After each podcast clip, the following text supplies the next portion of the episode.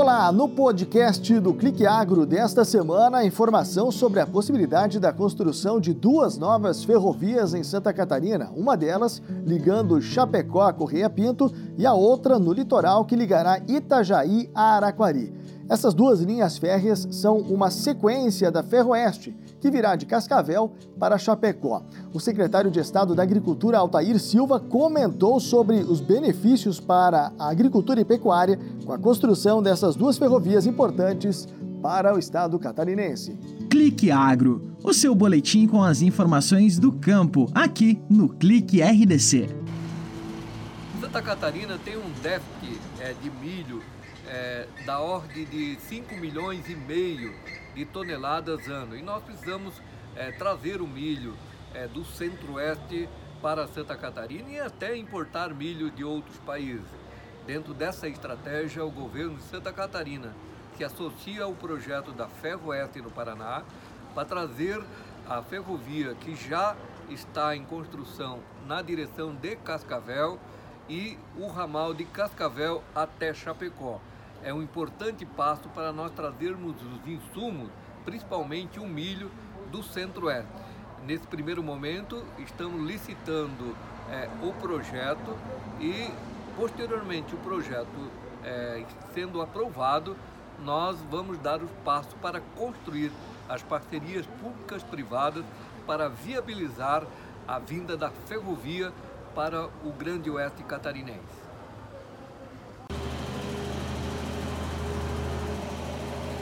Secretaria da Agricultura e o Governo do Estado de Santa Catarina, com o apoio da Assembleia Legislativa, criamos o programa Conecta Agro.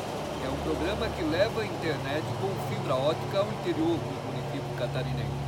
Nós precisamos inovar é, na agricultura e a internet é fundamental para que nós possamos instalar sistemas de robotização, automatização e também dar oportunidade na melhoria da educação. Por isso, o governador Carlos Moisés lançou nesta semana o programa Conecta Agro, que vai revolucionar a agricultura de Santa Catarina. A possibilidade da construção de uma ferrovia deve representar um importante passo para o impulsionamento do agronegócio e principalmente o setor de carnes em Santa Catarina. É o que explica também o diretor executivo do Sindicarne e da Associação Catarinense de Avicultura, Jorge Luiz de Lima. O setor industrial brasileiro tem visto com muito bons olhos a iniciativa de não termos um único modal logístico, que é o modal rodoviário. Nesse sentido, o modal ferroviário tem se apresentado como uma alternativa bastante importante e relevante para o setor. Em Santa Catarina não é diferente. Os setores produtivos do Estado têm se mobilizado e têm buscado alternativas, apresentando inclusive junto ao governo estadual e ao governo federal planos de logística para o Estado que buscam o desenvolvimento dos setores na região oeste, extremo oeste e meio oeste, e sem dúvida alguma terão uma integração com as demais regiões do estado de Santa Catarina para escoamento da produção.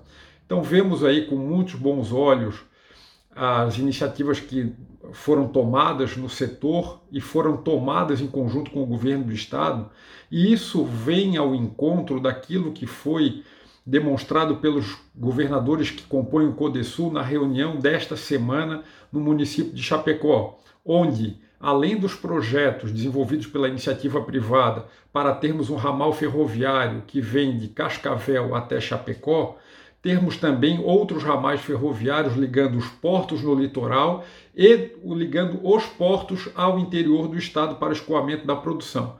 Então, as ações públicas e as ações privadas, elas caminham em conjunto e com isso teremos sem dúvida alguma um desenvolvimento pleno do estado de Santa Catarina e teremos também um encurtamento dos espaços que nós temos para escoamento da produção e a chegada dos nossos insumos, bem como teremos opções para podermos não trabalhar com um modal logístico único como temos hoje, que é o ferroviário.